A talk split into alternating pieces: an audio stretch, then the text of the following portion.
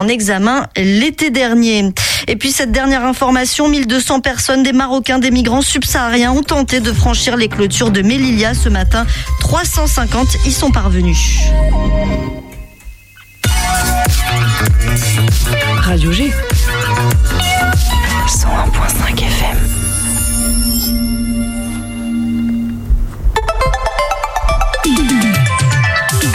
« 18h10, 19h, c'est Topette, la quotidienne de Radio G, présentée par Pierre Benoît. Et oui, bonsoir. Ce soir, je suis de retour à l'antenne pour animer vos actualités angevines et culturelles. 50 minutes ensemble sur le 101.5 FM pour donner la parole à ceux qui agitent notre territoire. Ce soir, ce sera la chanteuse Elaïs et l'école du végétal de Belbeil, Listom. Le chat est ouvert pour dialoguer en direct avec nous. Rendez-vous tout de suite sur le site internet de la radio. 18h10, 19h, Topette avec Pierre Benoît. Il était euh, à l'antenne euh, hier, Alex que vous retrouvez tout de suite, comme tous les jeudis, avec ses brèves angevines, qui fait le point sur les actualités angevines. Et on commence sans plus tarder avec une info qui concerne nos élus, Alex. Et oui, euh, lundi dernier, les élus locaux de la ville d'Angers se sont réunis pour décider du budget 2022. Dans une séance dans laquelle l'opposition s'est beaucoup manifestée, le maire euh, Christophe Béchu a notamment été contesté euh, pour sa gestion du logement. Au final, parmi les décisions les plus importantes, un peu plus de 11 millions d'euros iront au renouvellement urbain, 5 millions seront alloués au gymnase Ara, l'ancienne patinoire qui accueillera bientôt le Scoambal, ou encore 3 750 50 000 euros pour la maison de quartier des Hauts-de-Saint-Aubin. La ville va s'engager également dans un plan d'aide pour les clubs de football d'Angers pour les accompagner sur le plan social, éducatif et citoyen. Angers, une ville en vogue pour les personnalités politiques, c'est bien cela Alex En tout cas, notre ville pourrait bénéficier d'un coup de projecteur important dans les prochaines semaines. Après le rendez-vous manqué entre Jean Castex, Gérald Darmanin et la ville angevine, c'est un autre membre actuel du gouvernement qui pourrait venir dans la capitale de l'Anjou et un bien plus haut placé puisqu'il s'agit tout simplement du président de la République Emmanuel Macron. Selon les sources du Télégramme, la possibilité d'un meeting organisé à Angers est bien réelle alors que le président sortant va annoncer ce soir même sa candidature à sa propre succession. Il pourrait rendre visite à Christophe Béchu qui est un proche, on le rappelle, de son ancien Premier ministre Édouard Philippe. On en saura sûrement plus dans les prochains jours. Un nouveau grand événement sportif est programmé pour l'été prochain. Le samedi 4 décembre dernier, le boxeur euh, Georges Horry enflammait la salle Jambon en venant à bout de l'espagnol Juan Inostroza. Euh, cette victoire au point euh, lui permettait de remporter les ceintures IBO et WBA après une rencontre maîtrisée sur la fin. la suite de carrière de Langevin se jouera ce coup-ci à la Ice Park. L'antre des Ducs d'Angers pourrait accueillir le prochain combat de celui qu'on appelle Tino et ce devrait être face au Mexicain Rosendo Hugo euh, Garneros. Et ce grand rendez-vous de sport à Angers se disputera dans 4 mois au mois de juillet. Et enfin, Alex, qui a dit que les statues ne pouvaient pas bouger Ça peut ressembler à de la fiction, mais ce sera bien réel. La statue du roi René située entre la place de l'Académie et la place Kennedy euh, devrait changer de place dans plusieurs années. Pour déterminer le parfait emplacement, la ville a eu l'idée de recréer l'œuvre de David en grandeur nature pour l'installer sur des potentiels lieux à proximité susceptible d'être le nouveau socle de ce bon vieux euh, roi René pour juger évidemment quel est le plus adéquat. Alors euh, près du château, en amont de la place de l'Académie ou à un autre endroit, réponse dans plusieurs semaines. Et enfin un mot pour terminer ces brèves angevines d'Olivier Delavaux, le responsable professionnel de santé de la CPM de Maine-et-Loire, qui vous dit tout à propos du nouvel espace de la sécurité sociale. Alors comment créer son espace santé? Dans les prochains jours, les assurés de Maine-et-Loire vont recevoir par courrier ou par courriel un code d'activation. Ce code, valable six semaines, permet d'activer ou de s'opposer à la création de l'espace santé. Après ce délai de six semaines, si l'assuré ne s'y est pas opposé, l'espace personnel sera créé automatiquement. Bien évidemment, il est possible, à tout moment et quelle que soit la décision initiale, de créer ou de fermer son espace santé. Seuls les présentés peuvent consulter l'espace de santé. Les assurés sont pleinement propriétaires de leurs informations. Ils peuvent masquer leurs informations, comme ils peuvent également s'opposer à la consultation par un projet santé. C'était Olivier Delavaux, le responsable professionnel de santé de la CPAM de Maine-et-Loire. Alex, merci beaucoup. On te retrouve mercredi prochain pour la Minute des Daleux. Aujourd'hui même, 3 mars, commence Conversation, le festival de danse du CNDC, le Centre national de danse contemporaine. L'occasion d'entendre et même de réentendre Noé Soulier, son directeur, qui nous en parle. Topette avec Pierre Benoît sur Radio G. Conversation festival inédit du CNDC du 3 au 12 mars qui met en lien le public, les artistes, les spectacles entre eux aussi, favoriser le dialogue pour amplifier le potentiel créatif, les rencontres. Euh, Noé Soulier, directeur du CNDC, du coup, en quoi ces conversations participent à la création et à l'expression, à l'appréciation de la danse? Ben En fait, c'est vraiment essentiel. Je pense que parfois on a un peu cette image des, des, des créateurs, des créatrices comme des gens isolés qui travaillent dans leur coin, mais en fait, surtout en danse, surtout dans le théâtre, c'est tout sauf ça. C'est quelque chose de collectif, c'est quelque chose qui se fait euh, ensemble, dans le partage, dans l'échange, dans l'aller-retour. Euh, et puis en fait, au CNDC, on a une saison danse, bien sûr. Euh, on a ce festival, mais on a aussi beaucoup d'artistes qui travaillent, euh, qui répètent ici. On a une école, donc il y a énormément de choses qui se passent. Et nous, pour nous, le, festival, c'est aussi l'occasion de mettre ça en avant, de, le partager avec le public de multiples manières, à travers les œuvres elles-mêmes, mais aussi à travers toute une programmation euh, autour des œuvres, avec une programmation de vidéos, par exemple, au repère urbain. Il y aura une expo de vidéos pendant toute la durée du festival, avec des fêtes, avec des rencontres, avec des ateliers amateurs, les deux samedis euh, du festival. Euh, et puis surtout, euh, je dirais que ces, liens en fait qui se tissent, qui se nouent entre les œuvres, c'est aussi important que les œuvres elles-mêmes. En fait, c'est vraiment, c'est vraiment là, c'est cette espèce de de, de, de, fertilisation, j'ai envie de dire, des œuvres les unes par les autres qui qui fait la danse aujourd'hui. 22 représentations, 3 premières, 10 créations originales, 7 financées par le CNDC. Est-ce qu'on verra les vagues, Noé?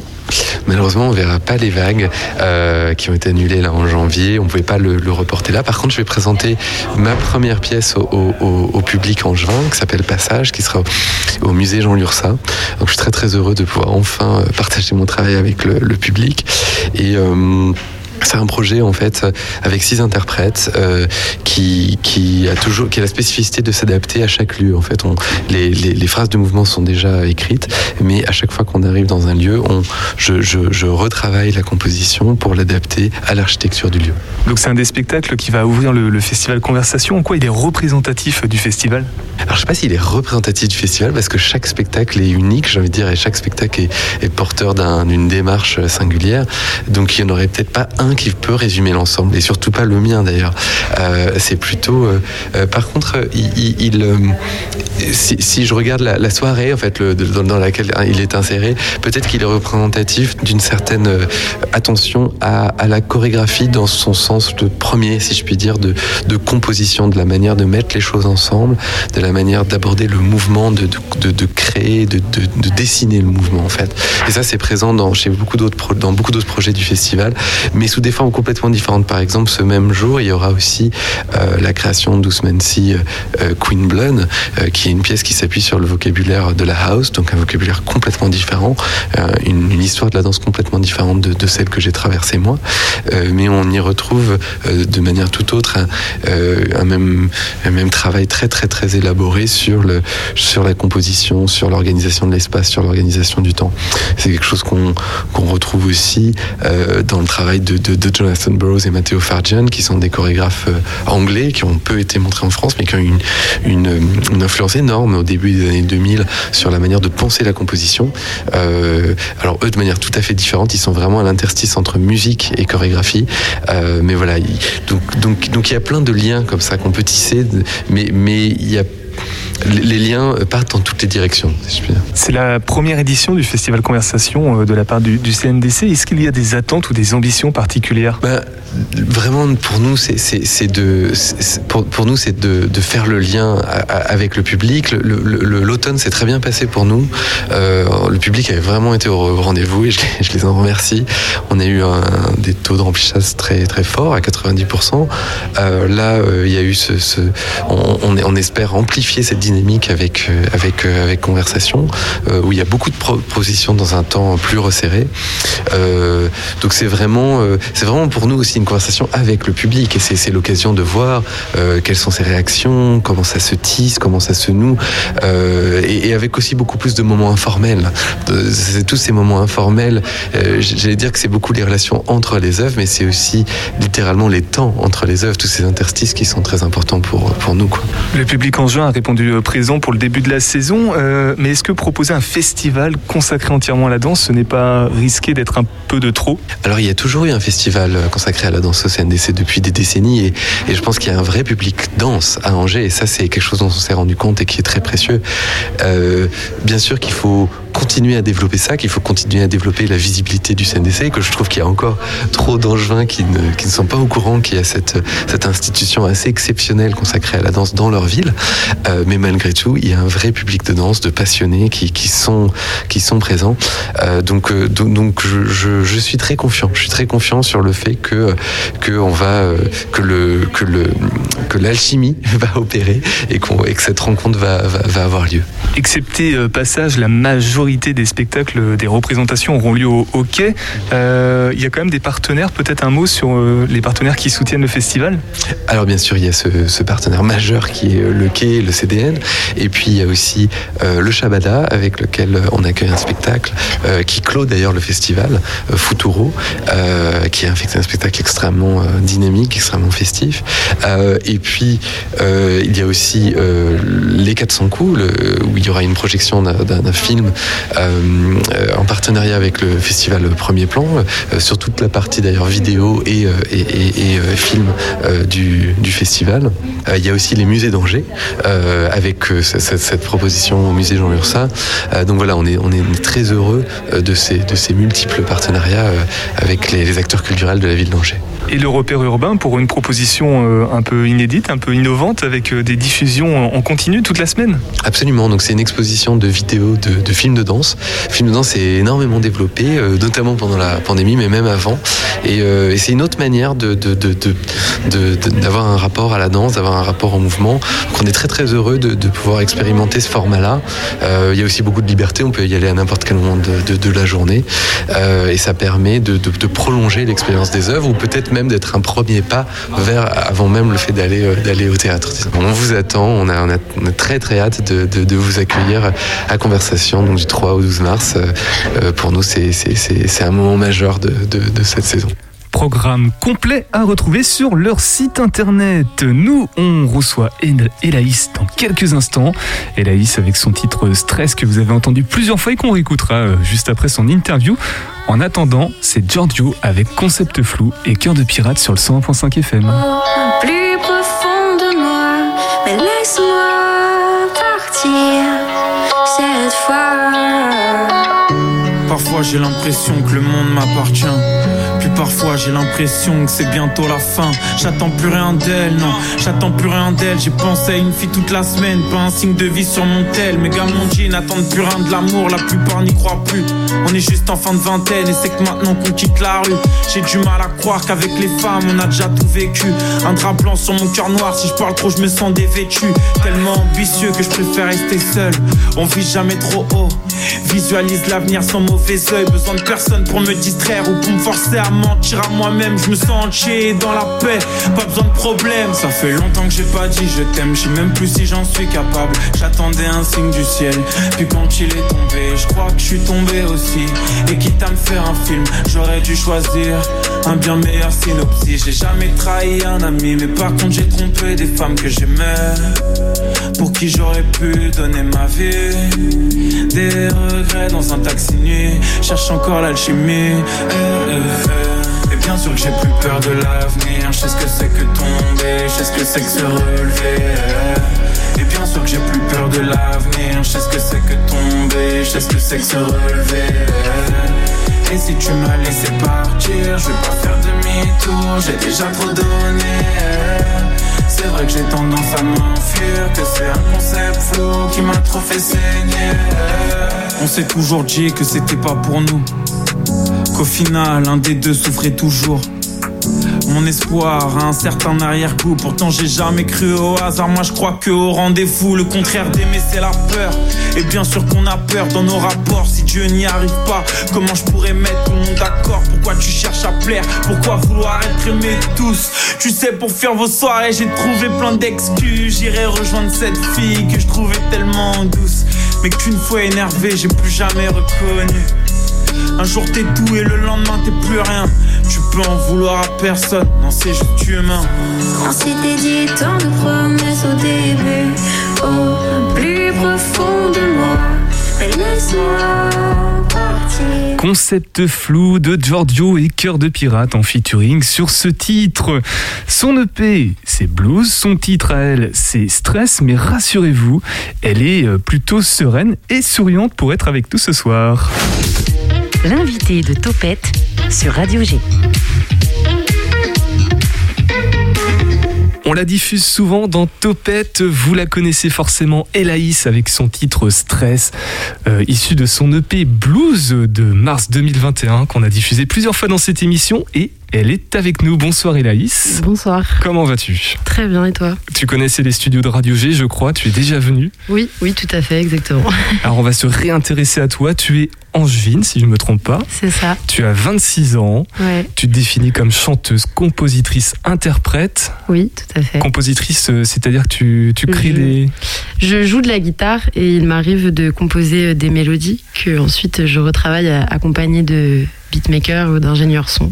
de beatmaker. Déjà un mot qui peut faire appel à l'univers un peu R&B, rap ou ce genre d'univers musical. Tu vas nous dire un petit peu comment toi tu définis ton, ton univers que, qui est un peu inclassable, on va pas se mentir.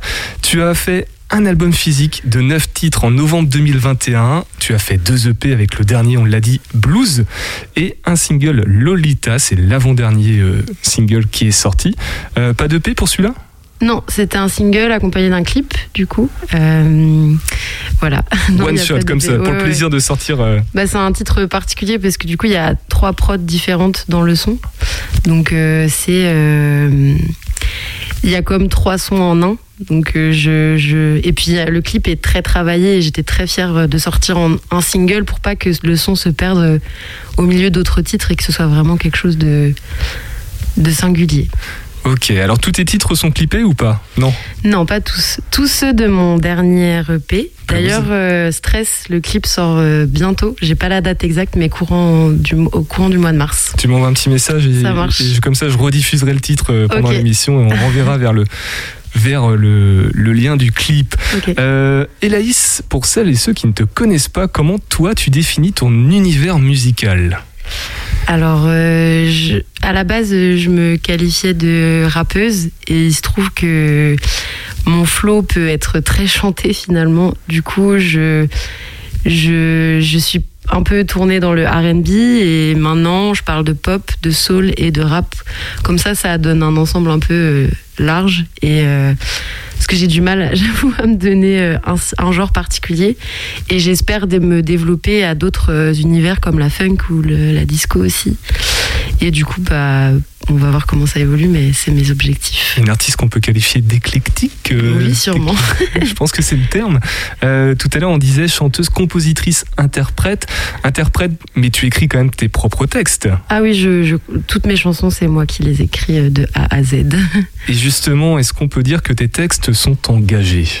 Oui, et je le dis moi-même. Enfin, je pense que la plupart de mes textes sont engagés et que certains peuvent être quand même dans un certain ego trip, euh, mais, euh, mais la majorité euh, parle de, de, réalités euh, sociétales euh, qui me tiennent à cœur euh, et que j'ai envie de soit de lutter contre ou pour et ou de ou juste de donner une voix à ces La musique, ça a commencé euh, il y a à peu près, alors que je laisse le calcul très rapidement, il y a 4 ans, c'est ça, en décembre 2018. Mhm. Une rencontre euh, inattendue avec un rappeur angevin. Et là, là, tu as réalisé soudainement que tu pouvais toi aussi écrire tes textes et proposer des chansons. Tu nous racontes cette histoire?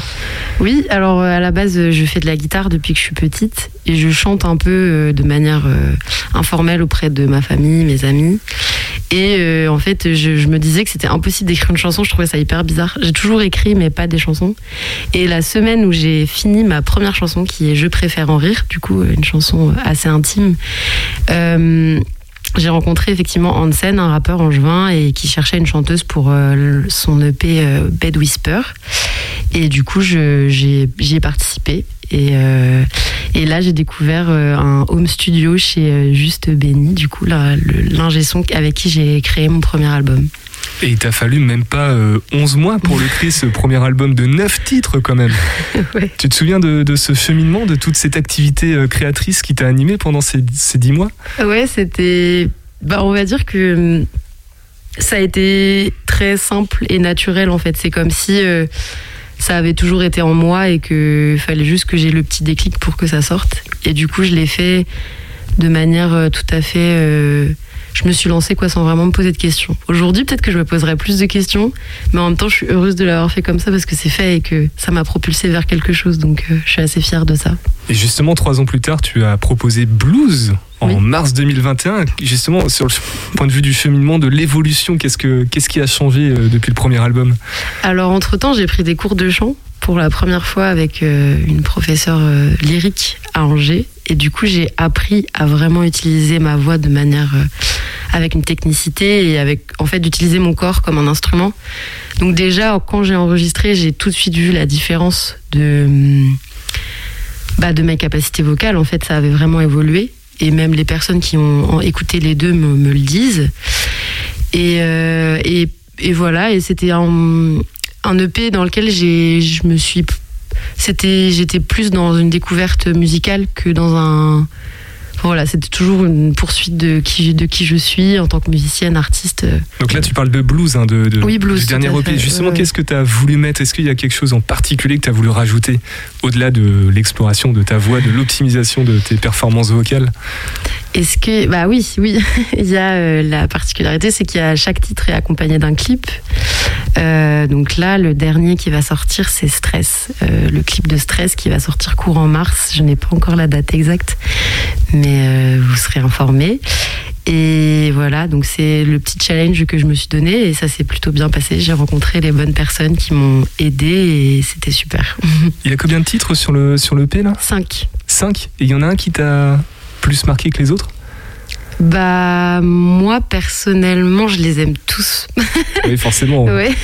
Mais euh, c'est vrai que stress, euh, je me parle particulièrement parce que euh, bah, le stress, c'est un mot que je trouve euh, qui exprime exactement ce que l'émotion représente. Quoi. Le stress, c'est très. euh, Et j'avais ce stress, stress, stress qui était dans ma tête et j'avais envie d'utiliser dans une musique. Et je l'ai vraiment écrit en une heure, même pas un soir. J'étais chez moi j'ai découvert cette prod sur YouTube et je l'ai écrit. Et j'ai parlé de mon du rapport à la fête, pas forcément de mon rapport à la fête, mais de ce que je vois, de ce que je comprends, de, du rapport à, à l'ivresse et du fait que parfois, eh ben, on boit pour les mauvaises raisons. Et, et j'avais besoin de m'exprimer là-dessus. Est-ce qu'il y a un lien avec le fait que l'album, que l'EP s'appelle Blues? Oui, tout à fait. Oui, carrément. En fait, blues, c'est vraiment euh, bah, le blues, quoi. Ça représente euh, un peu euh, cette difficulté euh, d'accepter le quotidien, la routine, et du coup de chercher des moyens de, s'en sortir. Et, euh, et voilà, c'est un peu la continuité de Cumulus qui est quand même assez euh, dans ce truc introspectif, etc. Et c'est pour ça que j'espère que mon prochain EP sera un peu plus joyeux et fera, parlera de choses. On va dire, euh, plus euh, optimiste. Après, j'ai toujours ma touche très euh, dramatique que je pense je garderai toujours. Une petite pointe de mélancolie. Voilà, c'est ça. Une petite pointe de blues, justement. Exactement. Euh, pour cette EP, tu l'as dit, tu as été bien accompagné. Tu, tu nous dis qui t'accompagne parce que tu fais un petit peu de guitare, ok, mais derrière il te faut au moins euh, un beatmaker, il te faut, il te faut du monde quand même. Alors, euh, bah, du coup, pour Blues, c'était euh, c'était aussi euh, Juste Béni qui a fait euh, le, travail de production musicale. Ensuite, pour chacun des clips, c'était des équipes différentes à chaque fois. C'est des amis ou juste des personnes avec qui j'avais, par exemple, Flavien, pardon, le réalisateur du clip de Trop vite, avait fait aussi Lolita. La réalisatrice de High, c'est Loa, une photographe que j'ai rencontrée via Instagram. Euh, que dire d'autre Euh, Pour le clip de Ainsi va la vie, c'est des, c'est des clippeurs rennais qui m'ont accompagné là-dedans. Et euh, le stress, c'est avec euh, ma l'une de mes très bonnes amies, Jeanne Mercier, qui est photographe et du coup qui avait envie de, de tenter l'expérience et qui est très douée et avec qui je m'entends extrêmement bien. Donc j'ai vraiment hâte de sortir euh, ce clip parce que c'est la première fois que je travaille avec une amie proche. Donc c'était une belle expérience. Donc voilà, c'est et Under My Pillow, c'est aussi une amie d'une amie qui a réalisé le clip. Donc c'est vraiment un réseau euh, proche de moi, quoi, qui m'a permis de, de réaliser tout ça. Donc c'est super. C'est un, un projet qui, qui a quand même embarqué du monde, hein, comme tu, Oui, comme tu le vrai. cites. Euh, la démarche, elle est clairement professionnelle. En tout cas, le résultat, il est professionnel. Euh, pourtant, t'es pas encore, euh, on va dire, rémunéré pour, pour toutes tes actions. Comment t'es soutenu dans, ce que tu fais, Élise Je suis soutenue par euh, bah, mes petites mains, on va dire. Euh, la majorité de mes projets, je les, finance en travaillant dans des jobs alimentaires, etc. J'ai aussi la chance d'avoir euh, des parents qui me soutiennent dans mes études, donc c'est aussi ça qui, m'aide. Mais globalement, je, travaille pour pouvoir financer mes projets. J'ai quand même fait quelques concerts cet été qui ont été rémunérés, donc ça commence à venir. Mais, euh, mais c'est mon objectif. Je, là, je finis mes études et, et je m'y attellerai euh, très, très intense, intensément, je pense, euh, incessamment sous peu. Ça fait deux fois que tu évoques tes, tes études, puisque tu es étudiante dans le secteur du, du social. Oui. Et euh, les deux démarches ne sont pas incompatibles, puisqu'au contraire, tu as, un, un objectif bien précis en tête. Oui, tout à fait. Euh, en gros, mon objectif, c'est d'allier le social et la musique pour accompagner des personnes qui sont en situation de vulnérabilité sociale euh, dans un projet artistique. euh, Parce que pour moi, l'art, c'est une thérapie. La musique, ça permet de mettre des mots sur des mots MAUX, du coup. Euh, et c'est moi, ça m'a vraiment aidé et particulièrement euh, sauvé, limite. Et je pense que ça peut être le cas pour euh, d'autres personnes. C'est pour ça d'ailleurs que je, fais une petite dédicace au label DMZ, un label rennais, dans lequel je, travaille du coup via mes études et qui euh, fait des accompagnements artistiques euh, dans ce, dans cette, ce domaine-là. Merci beaucoup Elaïs. Je rappelle que c'est toi qui, est, qui a créé, qui a composé, qui a écrit ce titre Stress qu'on entend euh, issu de l'album de, l'EP, tu vois, je prends de l'avance aussi, de, l'EP Blues sorti en mars 2021. Très rapidement, avant de, de conclure, euh, tu m'avais donné deux dates, mars et novembre 2021, c'est que tu es revenu sur l'EP Blues. Alors, en fait, j'avais un titre en plus à la base dans Blues que j'ai enlevé parce que je suis en train de le recomposer avec un pianiste. Ce sera un- un titre piano, voix, violoncelle, accompagné d'un clip. Éga- également réalisé par Loa qui a fait le clip de High. Que tu sortiras en, en one shot comme ça ou Oui, ce sera ligne un single. Ce sera euh, en ligne, ouais. Et je pense que courant de l'été, ça sera là. Ce sera très mélancolique. Eh ben tu, on, on tiendra, tu nous tiendras au courant, je l'espère. Est-ce que tu voudrais rajouter quelque chose? Euh, non, allez, allez streamer tout ça. sur Spotify, sur Deezer, sur Oui. toutes les plateformes de streaming Merci beaucoup Elaïs en tout Merci Tu bois, tu bois, tu bois. Tu penses que ça te rend heureux. Mais tu te noies, tu te noies, tu te noies. Dans l'abîme de ta tristesse, c'est le stress.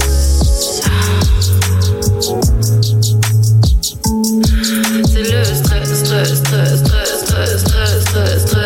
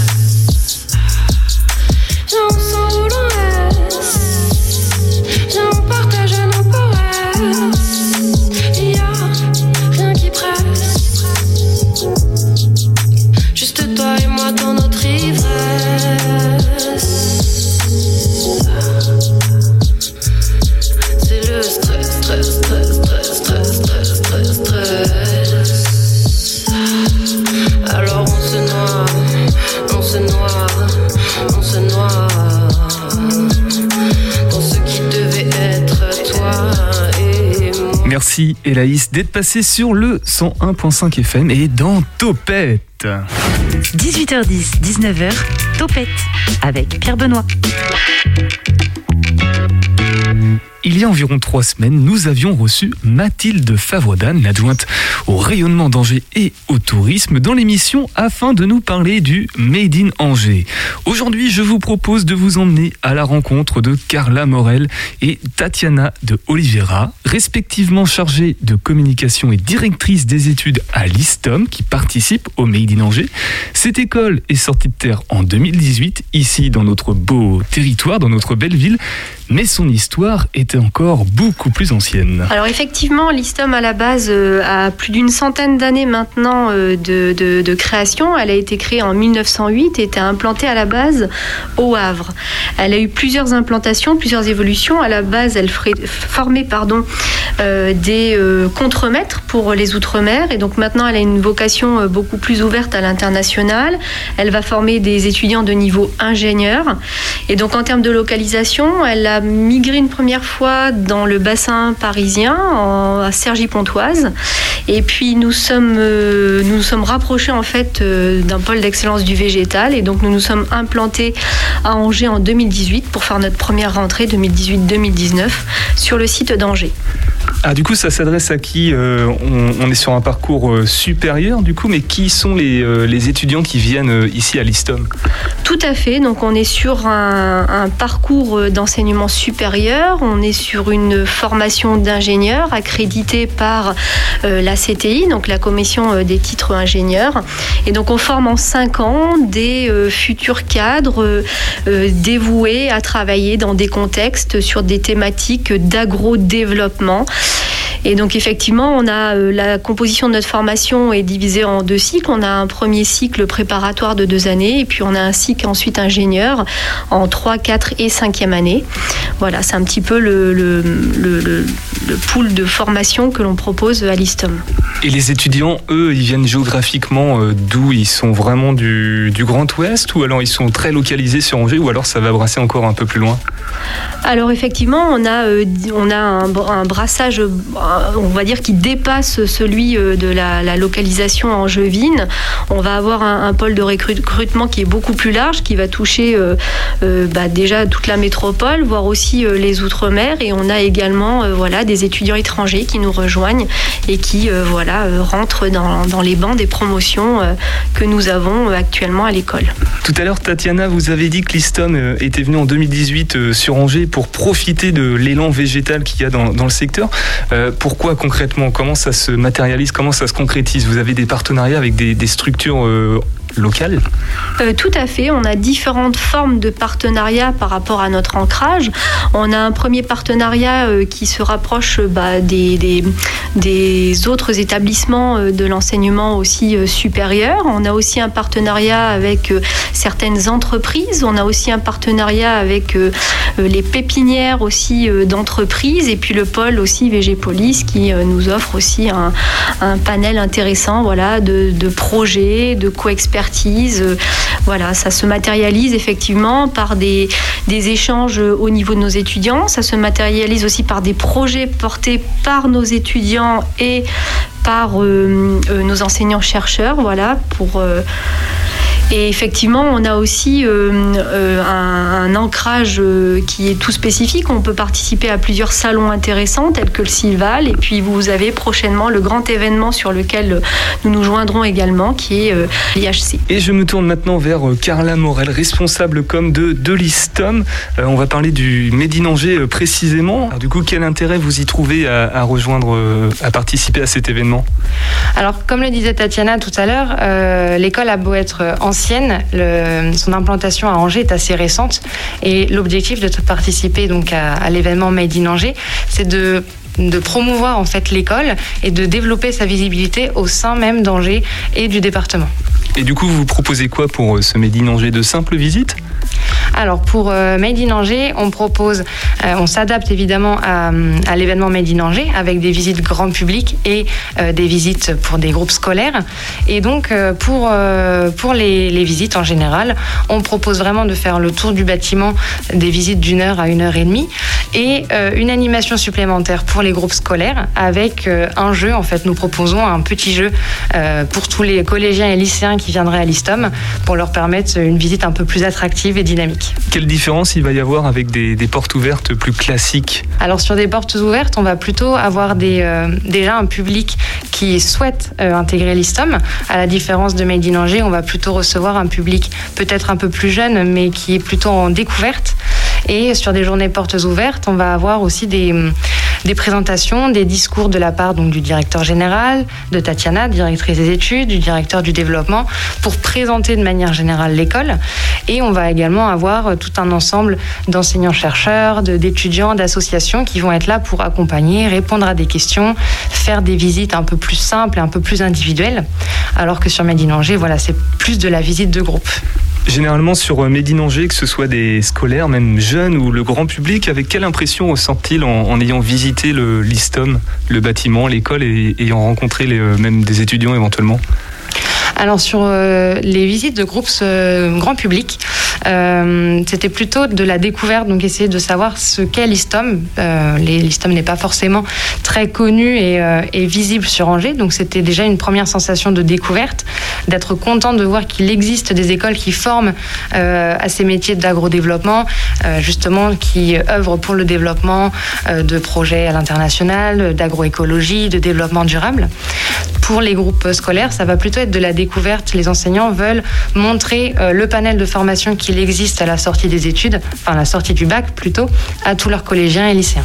Merci beaucoup Carla Morel. Je rappelle que vous êtes responsable communication de l'ISTOM et Tatiana de Oliveira, directrice des études dans cette euh, même école. Évidemment, vous souhaiteriez rajouter un dernier mot ou pas? Je pense qu'on peut tout simplement dire qu'on est voilà, heureux de participer à cet événement et qu'effectivement, euh, ce sera un plaisir de pouvoir aussi poursuivre voilà, au- aux côtés de cet événement en tout cas. Et donc de compléter qu'évidemment les portes de l'ISTAM sont ouvertes lors des journées portes ouvertes, lors des événements Made in Angers, mais qu'il y a également possibilité sur demande de prévoir des visites individuelles sur les créneaux de vos choix. Merci beaucoup. Et juste pour vous découvrir euh, via les réseaux, via Internet, on fait comment? C'est facile, on, on tape ISTOM ou ISTOM Ingénieur sur, euh, sur tous nos réseaux. On est présent sur LinkedIn, sur Facebook, Instagram et Twitter.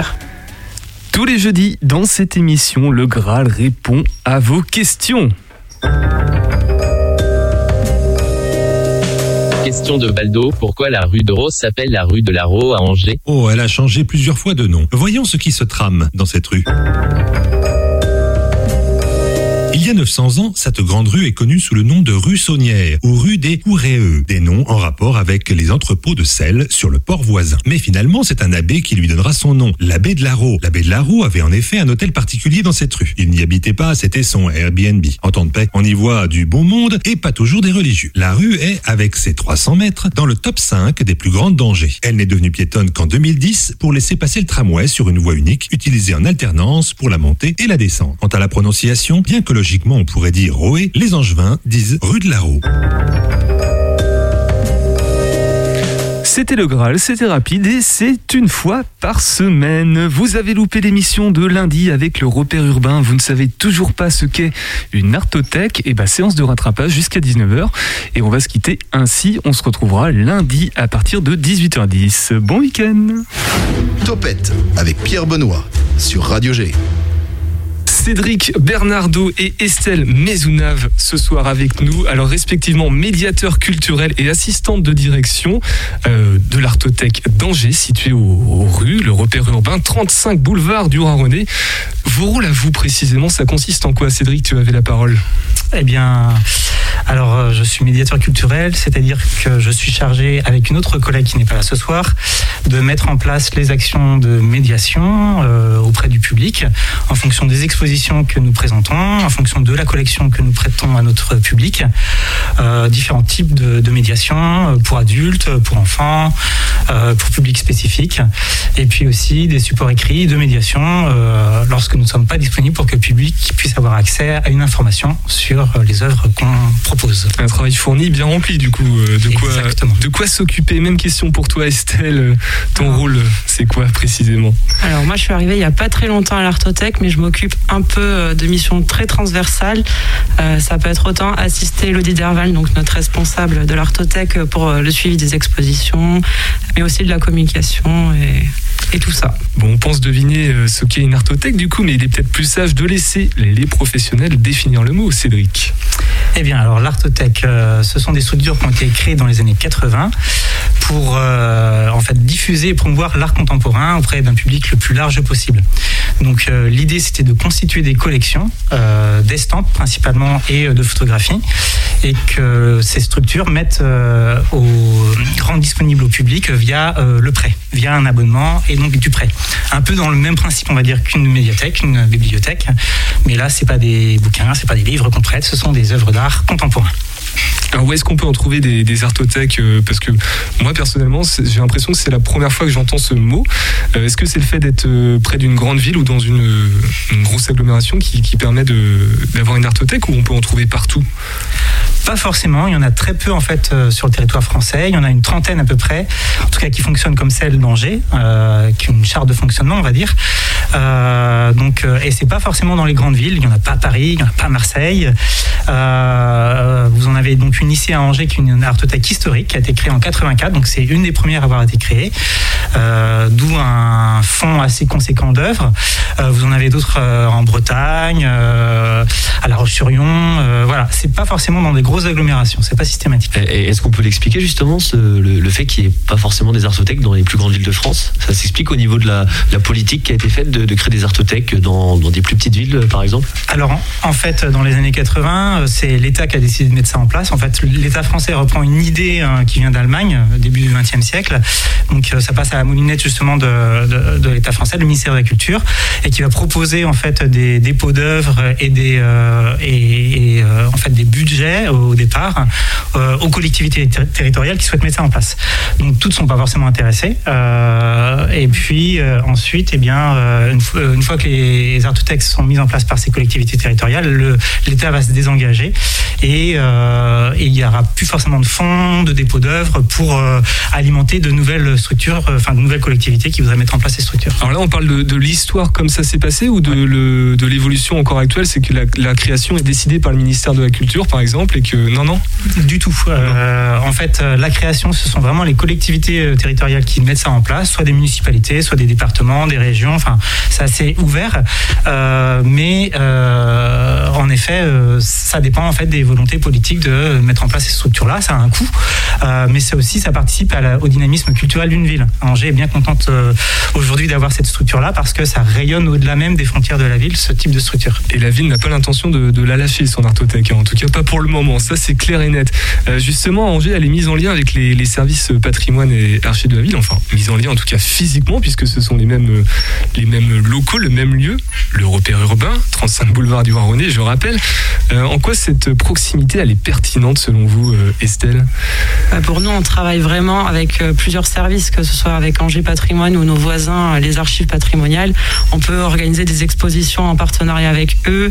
Les médiations, Cédric est amené aussi à travailler avec l'équipe des médiateurs des autres services.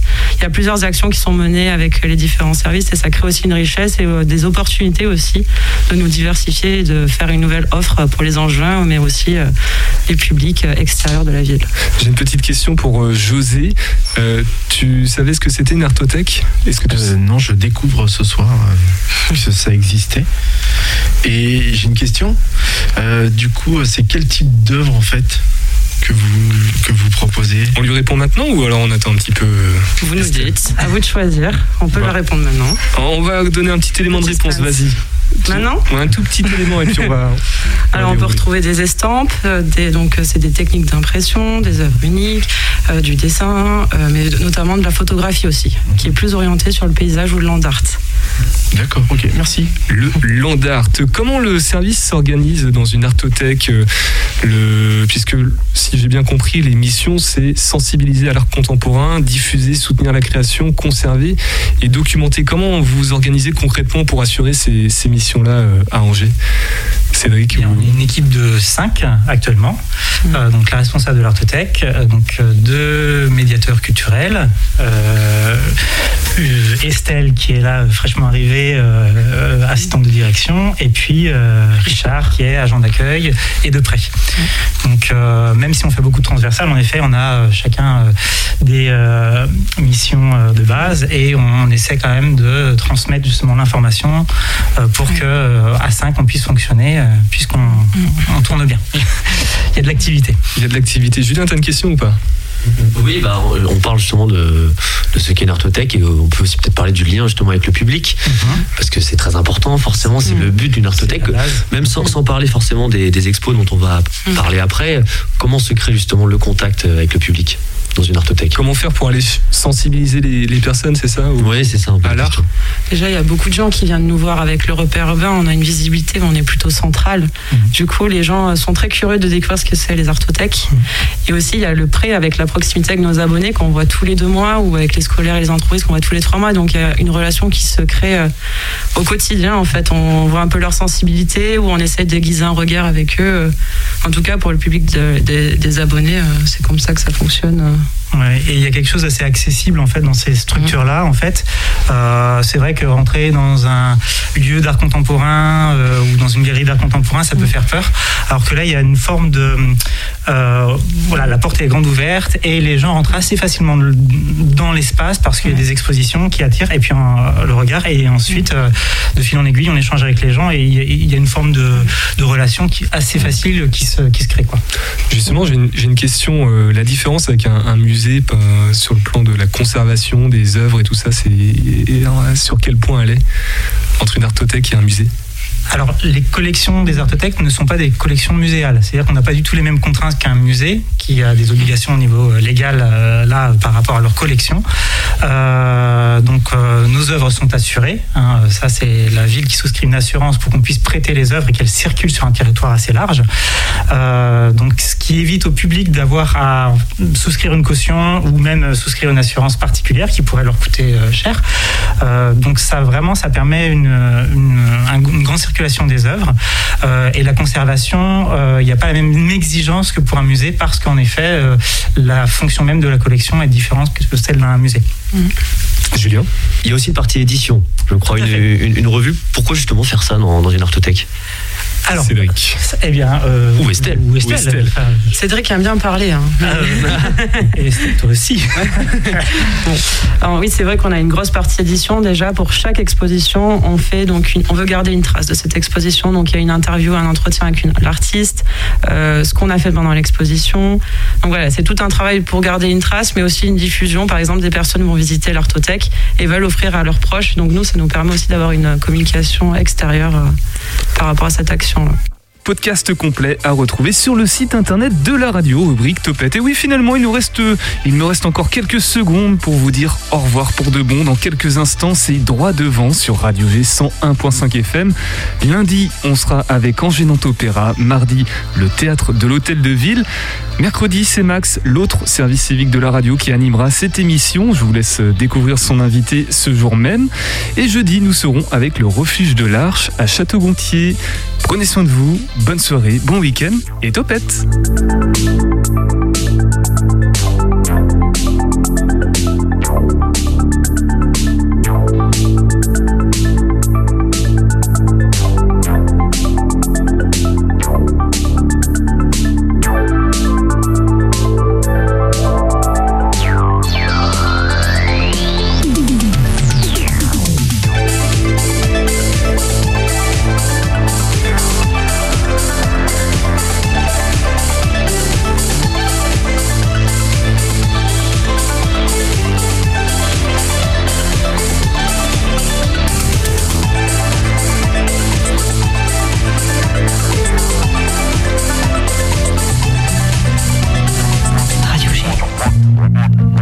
101.5.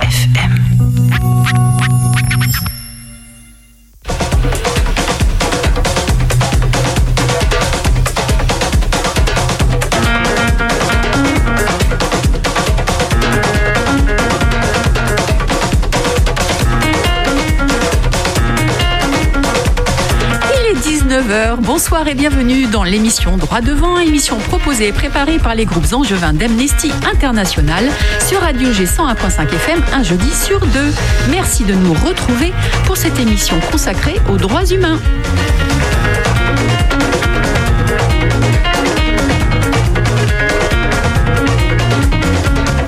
Et pour animer cette émission, eh bien, il y a Sophie ce soir. Bonsoir Sophie. Bonsoir. Il y a aussi Pierre à la technique. Bonsoir. Et puis on envoie plein de bisous à Philippe qui ne pouvait pas être avec nous aujourd'hui. Alors dans cette émission, qu'est-ce qu'on va faire? Eh bien on va entendre Dorine qui représente l'association Asile et Partage. Et puis nous parlerons de l'actualité des droits humains et nous finirons par l'agenda militant et culturel. Mais tout d'abord, nous commençons par l'éditorial que Philippe nous avait concocté. Nous allons parler de la politique d'Israël vis-à-vis des Palestiniens.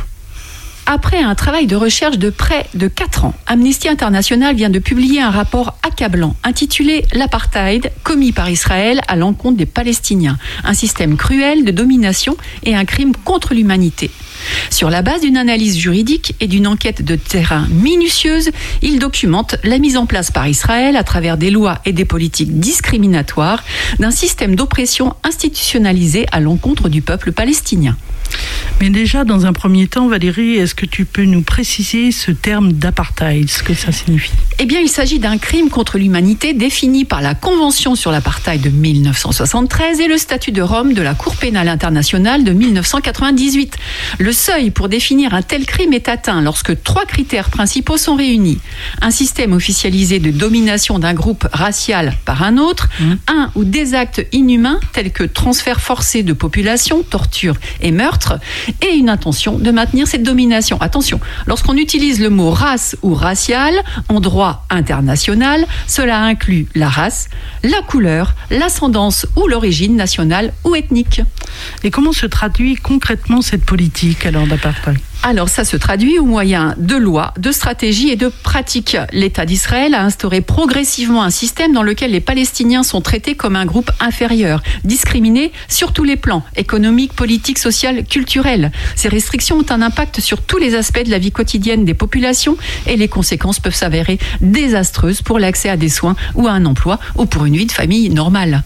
Les Israéliens n'hésitent pas à faire un usage disproportionné de la force pour maintenir le statu quo, n'est-ce pas? Oui. Par exemple, en 2018, les habitants de la bande de Gaza ont commencé à organiser des manifestations hebdomadaires le long de la frontière avec Israël pour exiger la fin du blocus et revendiquer le droit au retour des réfugiés. Avant même le début des manifestations, de hauts responsables militaires avaient averti que tout Palestinien s'approchant du mur serait visé par des tirs.